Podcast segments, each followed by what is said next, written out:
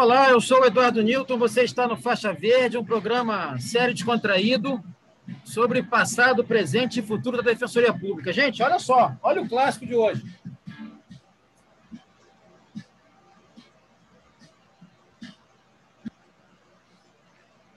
Vamos lá, hein? olha só, tem gente que não sabe que música é essa, vou deixar tocar mais um pouquinho.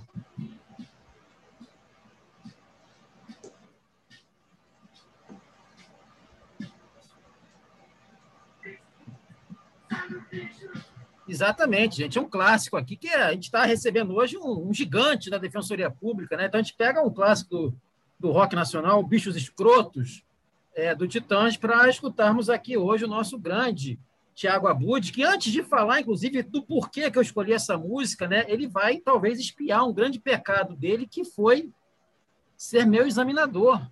Ele que tinha, não era faca e o queijo, não, ele tinha todo o faqueiro para impedir que eu ingressasse na instituição mas mesmo assim cometeu essa loucura e a partir de hoje deve ser muito odiada por juízes e promotores, já que ele permitiu que eu ingressasse. Tiago, olha só, uma satisfação enorme, você sabe que, porra, isso é uma referência para mim.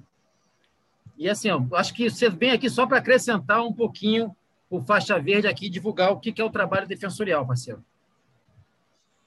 Cara, eu te agradeço imensamente pelo convite, te admiro demais pela sua aguerrida atuação no front de batalha da Defensoria. E você, não só no front de batalha, mas tem levado o nome da Defensoria elevado a outros patamares, inclusive com é, iniciativas como essa do podcast, porque você divulga nosso trabalho, divulga nossa atuação, divulga uma posição de contrapoder, uma posição contra-majoritária na defesa intransigente dos direitos fundamentais do cidadão. E isso é muito importante na quadra atual né, do, dos, dos, da história brasileira, enfim. É, é, muito importante ter você nos quadros da Defensoria Pública e é muito importante a gente ter sempre esses canais para a gente divulgar nosso trabalho e divulgar o que, que é a Defensoria Pública, enfim, a nossa atuação, muitas vezes né, desvirtuada pelas pessoas, mas que é preciso, com esses canais, chegar até o destinatário do nosso, do nosso trabalho para explicar a ela, a, a, eles, né, o que, que, o que, a gente faz, enfim, qual é a nossa atuação, para que, que a gente serve, né, e por que, que a gente é tão imprescindível nesse, nesse momento.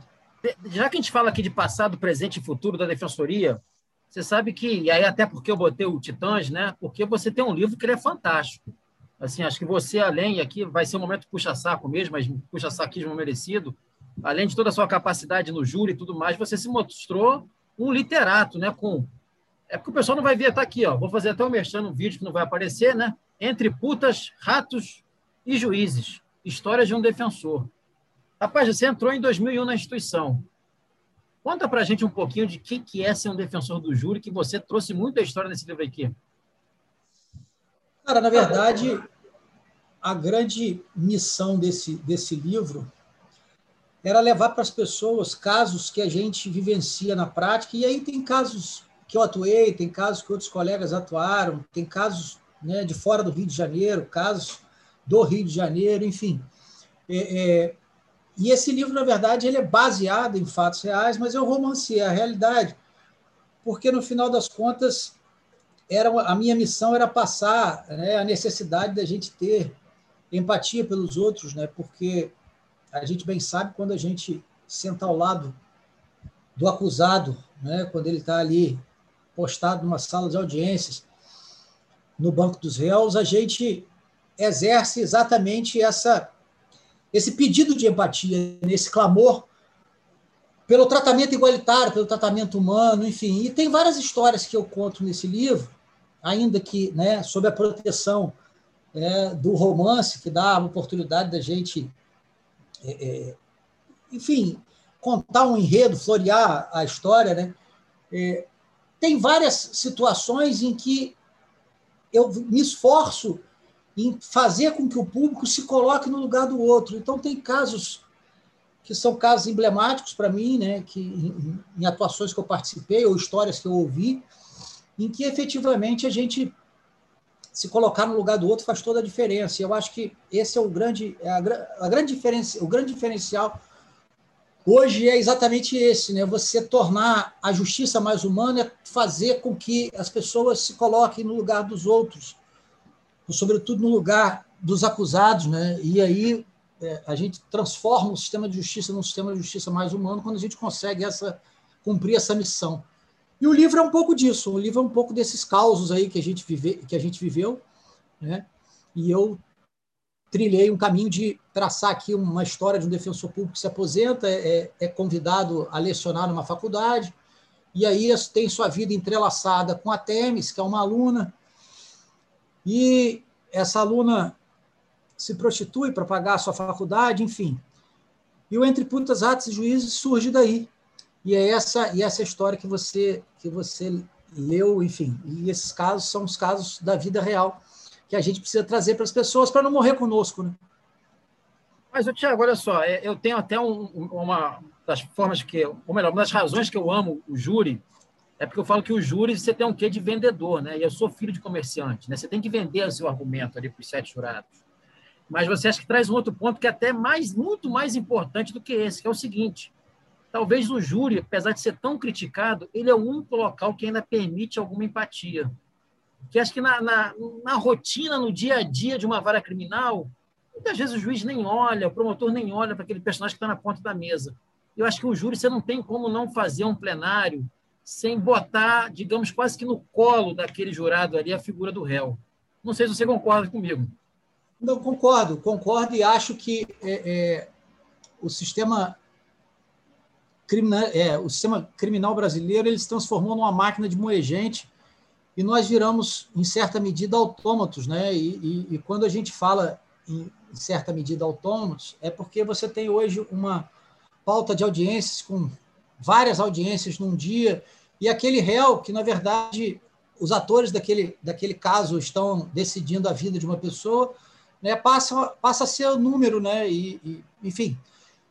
E no júri não tem muito isso, porque é cada caso de uma vez, né? É uma sessão por vez, é, é normalmente uma pessoa julgada isoladamente, então seu drama é contado é como se o mundo parasse para ouvir aquela pessoa, né? O mundo, o mundo composto daqueles sete jurados que são pessoas retiradas do, do, do seio social, né? Do meio da sociedade, teoricamente iguais, não tem, nem tão iguais assim, né? Mas é, é que em certa medida saem das suas rotinas para se atentarem para aquele caso. Então, é, é, é de fato um momento em que se consegue uma empatia e que se busca efetivamente colocar o jurado no lugar daquele réu. E independente de tese, e aí esse, esse livro até conta isso um pouco, independente de tese, né? porque quando, quando, quando o jurado se coloca no lugar do réu, o que menos importa é a tese. A tese jurídica é importante para nós, né?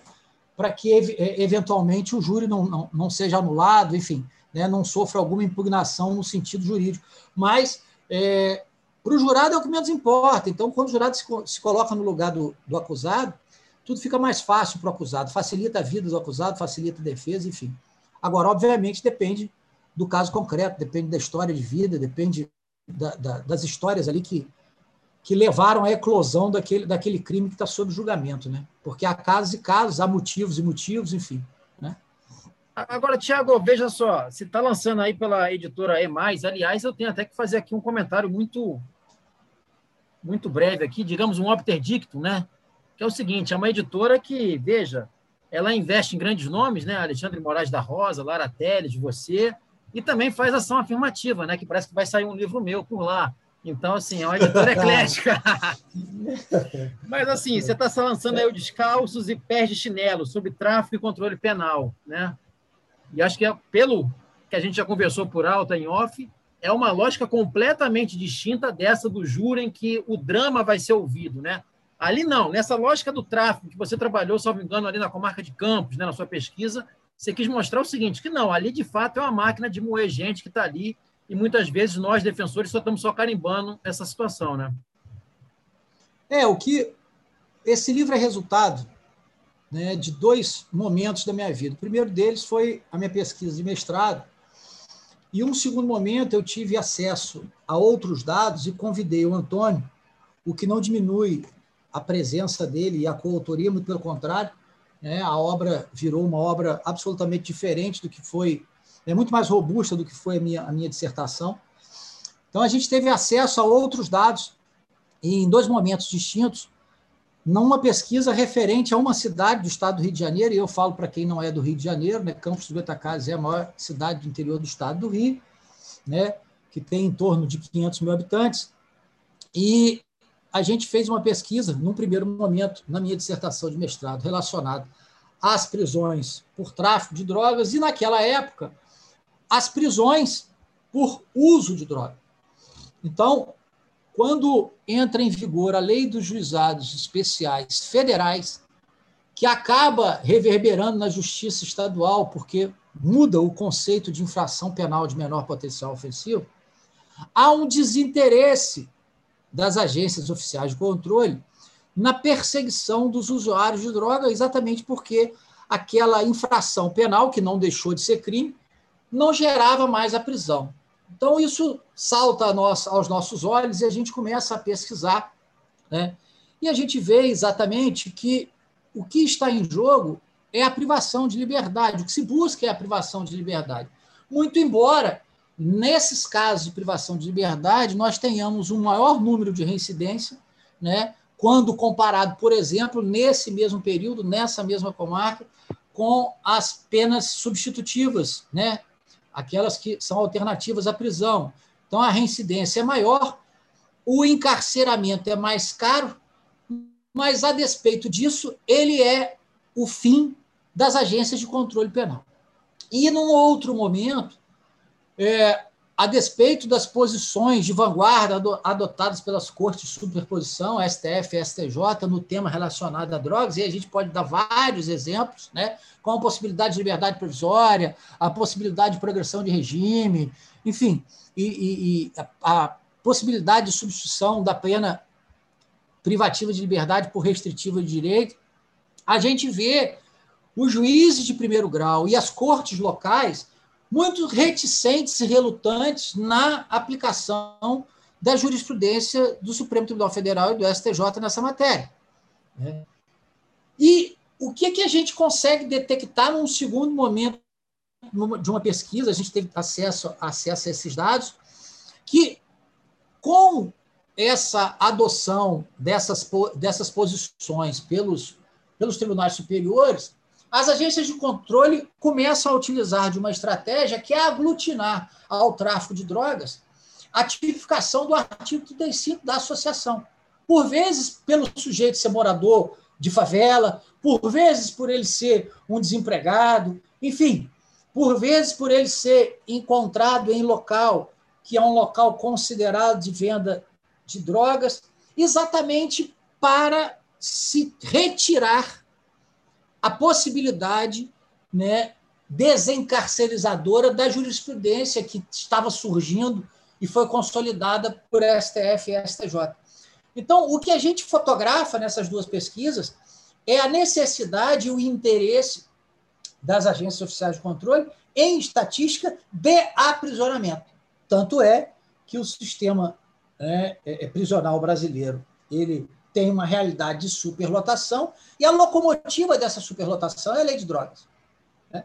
E não deu certo, não deu certo a tentativa né, é, é, do legislador na nova lei de drogas em trazer a possibilidade de uma causa de diminuição de pena para o traficante eventual, porque a gente sabe que na prática essa, essa diminuição de pena ela é negligenciada e, para não dizer mais, ela é dolosamente afastada sob vários e, e etéreos argumentos, né, é, é, sob perspectiva exatamente de encarcerar, porque não serve para o sistema de justiça criminal, e aí né, a gente começa desde a delegacia de polícia e termina na, na prolação da decisão pelo, pelo judiciário, passando pela atuação do Ministério Público, não serve, essa é a leitura que a gente faz, para o sistema de justiça criminal o simples, é, é, a simples aplicação da pena numa perspectiva que não seja de prisão.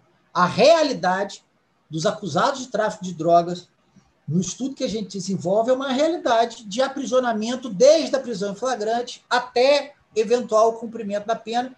E aí a gente traz até algumas, alguns, alguns exemplos né, de um paradigma bélico no, nos próprios acórdons, né, é, é, é, ou até mesmo o, o, o, tráfico sendo encarado como o inimigo número um, o inimigo social número um. Uhum. Né, essa é uma, essa é uma questão muito clara, muito evidente, e a né, eventualmente uma outra sentença que a gente pontua, ela traz justificativas vagas né, que servem para se aplicar a qualquer acusado, que a rigor não serve para aplicar a quem quer que seja, né, porque aquilo que serve para todo mundo não serve para ninguém, no sentido de que não acaba não justificando, né? não é, acaba não se fundamentando como exige a Constituição, porque fundamentar é você dizer por que se aplica aquilo a cada caso concreto. Então, a gente vê né, é, várias sentenças padronizadas que negam direitos utilizando de fórmulas vagas, genéricas, enfim. Então, essa é uma realidade que a gente consegue fotografar.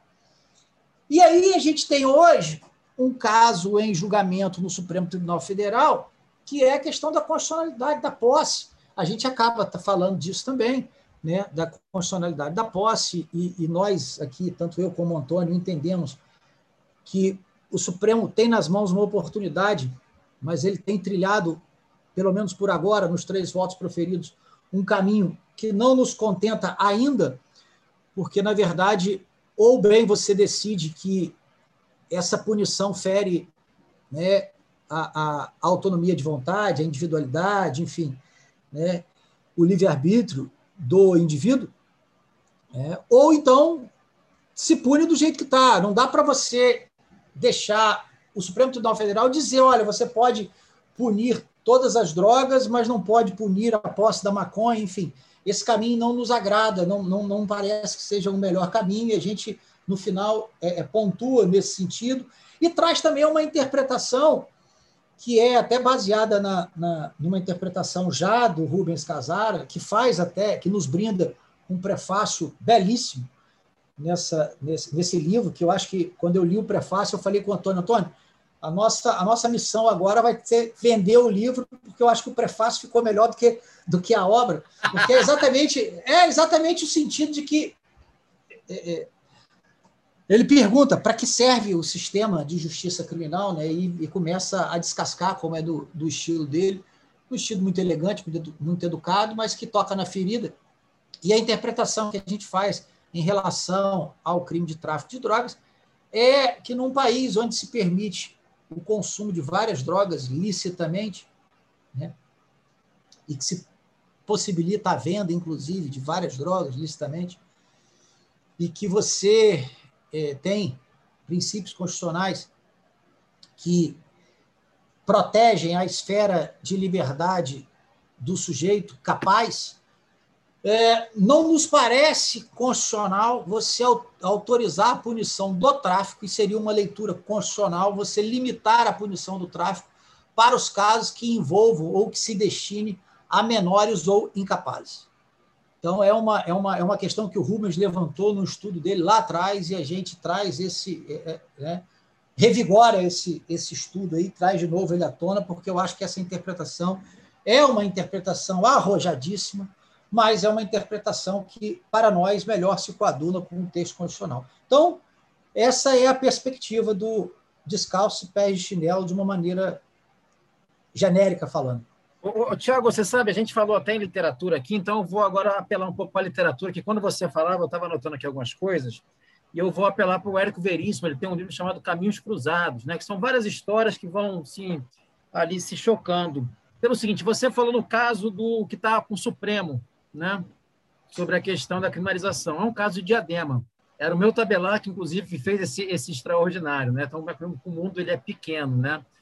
E, quando você estava apontando sobre essa questão do, do, estudo empírico, eu acho que essa é a, a, grande, a grande sacada da gente dialogar.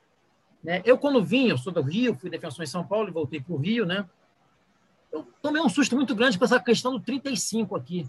Porque lá em São Paulo não tinham. Lá em São Paulo eles davam 33, tá? não aplicava o parágrafo 4 até hoje não aplica, ou não, ou não dá a PRD, mas não tem 35, né? Aqui eu venho assim, pô, 33 e 35, e, e eu cheguei à conclusão que aqui no Rio nós temos a chamada promoção acusatória, né? Que é uma responsabilidade penal objetiva. Olha, você está na comunidade, você foi pego no 33, então toma aqui o 35 de brinde também para você, para já começar com oito anos de cadeia né, no concurso de crimes, né? Então, assim, interessante que você traz esse dado empírico. E trazendo ainda uma, uma fala do Valois, né, que é uma autoridade também na questão de droga, ele fala muito bem que o juiz de fato no tráfico é o policial. E assim, acho que quando você aponta isso, né, que veja, não adianta mudar a legislação, não adianta vir jurisprudência, que enquanto a mentalidade do encarceramento não for superada, o guarda, como diria lá o, o, o Pedro Aleixo, né, na, na, discussão sobre o AI-5, né, o guarda da esquina ele vai querer, sim, de fato, prender e abusar do poder. Né? Então, assim, é interessante ver como que preocupações teóricas elas se encaixam nessa tua pesquisa empírica, né? Assim, acho que o pessoal não está tão no mundo da lua assim, acho, inclusive acho que dá um valor maior ainda é, para a tua pesquisa. E, e o último dado que eu, que eu ressalto aqui, quando você fala no discurso bélico, né? E aí eu vou te falar um pouco da minha experiência na custódia, né? Eu vinha com os flagrantes é, de tráfico. E aí, invariavelmente, vinha a seguinte alegação: que soltar o rapaz é, colocaria em risco a credibilidade da justiça. E aí eu comecei a me antecipar que eu falava o seguinte: olha só, justiça não é banco para buscar crédito na praça. Porque, veja, as pessoas elas falam qualquer coisa sobre qualquer coisa com o único intuito de aprisionar. Eu até brinco, né? Ah, tem aquela música do Zé Cabaleiro, Lenha, né? Eu não sei dizer o que quer dizer, o que vou dizer. É que daria pura ordem pública. Né? Ninguém sabe o que é ordem pública e sai jogando qualquer forma para aprisionar. Eu acho que, sem sombra de dúvidas, que na tua pesquisa tu conseguiu também ver isso aí, né? Como que as pessoas usam verdadeiros chavões que servem para tudo, né? Serve, inclusive, para causar dor nas famílias, aprisionar as pessoas, é, é, brutalizar, que não vai ressocializar de forma alguma, né? E, assim, é meio que parece que o, a figura do carrasco, né? Se faz esse serviço, fecha-se o computador e está tudo bem, né? É, aí você tocou em três coisas que eu acho muito importante de falar. Primeiro, a realidade do Rio de Janeiro é uma realidade muito peculiar, que ela não se aplica em determinados locais. Né? Às vezes até se repete, mas ela não se aplica. E São Paulo é um pouco diferente. Né? Muito embora a lei de drogas seja também a porta de entrada para o encarceramento massivo que a gente vive. Tanto é assim que trouxe inquietação no Marcelo Semer e levou à publicação né, da tese dele, o desenvolvimento da tese, a publicação da tese dele exatamente nesse tema de drogas. E aí você cita o Valois, eu já tinha citado o Rubens, agora eu cito o Marcelo Semer, a gente traz aqui uma, uma, um capítulo que a gente fala exatamente do, do judiciário e da absorção de um direito penal do inimigo, e a gente traz um tópico que fala daqueles que resistem a essa, a essa maré, né? E esses três aí que a gente acaba de citar, né, são três exemplos disso, né, dessa resistência a esse modelo opressor né, da, da lei de drogas. E a gente diz modelo opressor da lei de drogas porque a nossa experiência prática, o Eduardo, ela diz muito, porque a gente já sabe, quando a gente olha um auto prisão flagrante, a gente já sabe como é que vai terminar o processo. A gente, sem olhar o réu, já sabe qual é a cor do réu. A gente, sem olhar o réu, a gente já sabe qual é a classe social do réu. Ou seja, então, é, é, isso tem muito do que os operadores do direito falam, né? E se você entrevistar, seja um promotor, um juiz, um defensor, um advogado, militante em área criminal, a expressão enxugar gelo ela vem à tona com muita frequência, exatamente porque aquele sistema que a gente vê lá na ponta de aplicação de pena e de julgamento e tal, é, ele não resolve o problema do tráfico de drogas, porque, como você disse aí, eu tenho 20 anos de defensoria, mas a, a situação há 20 anos atrás ela não era pior do que ela é hoje, não. As pessoas não se sentiam é, é, menos seguras e hoje estão mais seguras. Ou seja, o que eu quero dizer é que mais encarceramento não gerou segurança e qualidade de vida, sobretudo nos grandes centros urbanos. Muito pelo contrário. Né?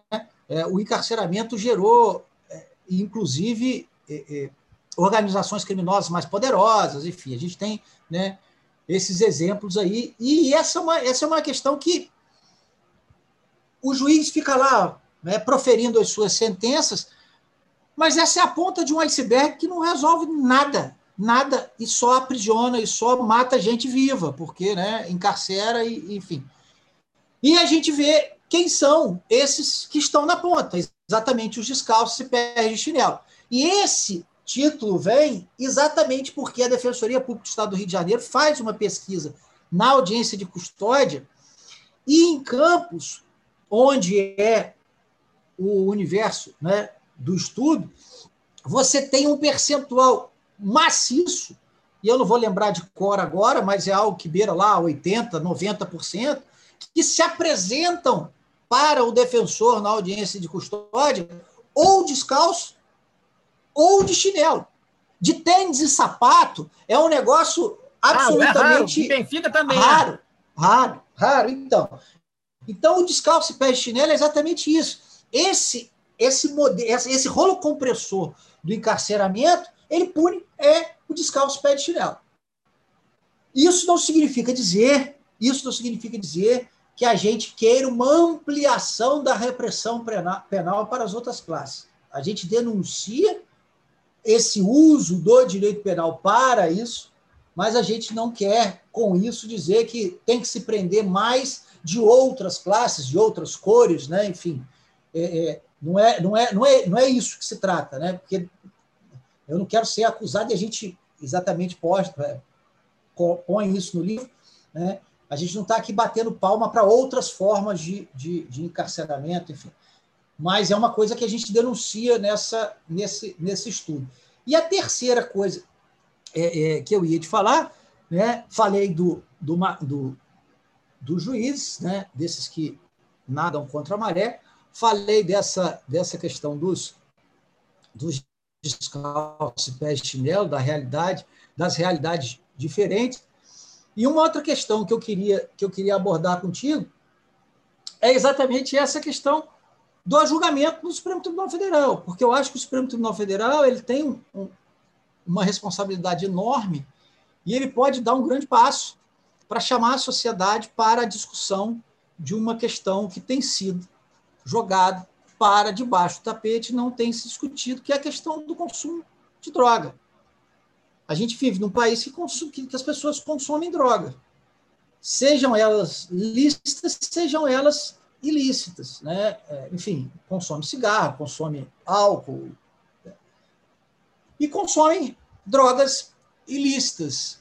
E aí, esse aprisionamento diminuiu esse índice? Enfim, eu acho que tudo isso pode ser pode ser trazido à tona, porque o Supremo tem essa essa possibilidade, né, de jogar luz a um problema que não tem sido dada a devida importância. E eu acho que essa, esse, esse papel do Supremo, papel, o, o Supremo não pode é, é, se demitir desse papel. É de muita responsabilidade. Eu torço para que essa seja uma reflexão. Eu li detidamente os votos do ministro Fachin e do ministro Barroso, que são contrários à inconstitucionalidade total né, para reconhecer a possibilidade de uso de todas as drogas como, como constitucional, em divergência ao ministro, ao voto do ministro Gilmar Mendes, mas é, é, é uma coisa que a gente precisa refletir, porque não me parece que aquelas justificativas, e é disso que a gente trata também no capítulo final do livro, elas, elas se mantêm em pé com todas as vênias, obviamente, aí é uma crítica absolutamente saudável e, e pontual, é, sem nenhum viés pessoal, é, que a gente precisa deixar aqui registrado, porque o Supremo tem essa missão de trazer luz a um tema que é muito importante e muito caro para a nossa sociedade, que tem contribuído enormemente para a violência urbana, sobretudo nos grandes centros. O Tiago, você sabe que você estava falando aí, e aí eu lembrei do Eduardo, não eu, tá, mas do Galeano, né, que tem aquela frase famosa, que a justiça e as serpentes só picam os pés descalços, né? Acho que é um pouco disso, né, que você está falando aí, e é um pouco disso do cotidiano do defensor público criminal e do advogado criminal também, né? De ver essa seletividade perversa e no tráfico isso fica muito evidente, né? No sentido de que determinada classe, determinada cor é esse que vai ser o ponto alvo do sistema penal. A gente já está caminhando aqui para o final, meu amigo. Olha só, eu sei que você agora está exilado no núcleo de família. Você abandonou o crime, né? Agora você nos abandonou você fica assim, só de consultor agora, quando chega um defensor desesperado como eu. qual que é a grande inquietação? O que, que o doutor Tiago Abud pensa no futuro de defensoria pública? O que, que mexe com ele?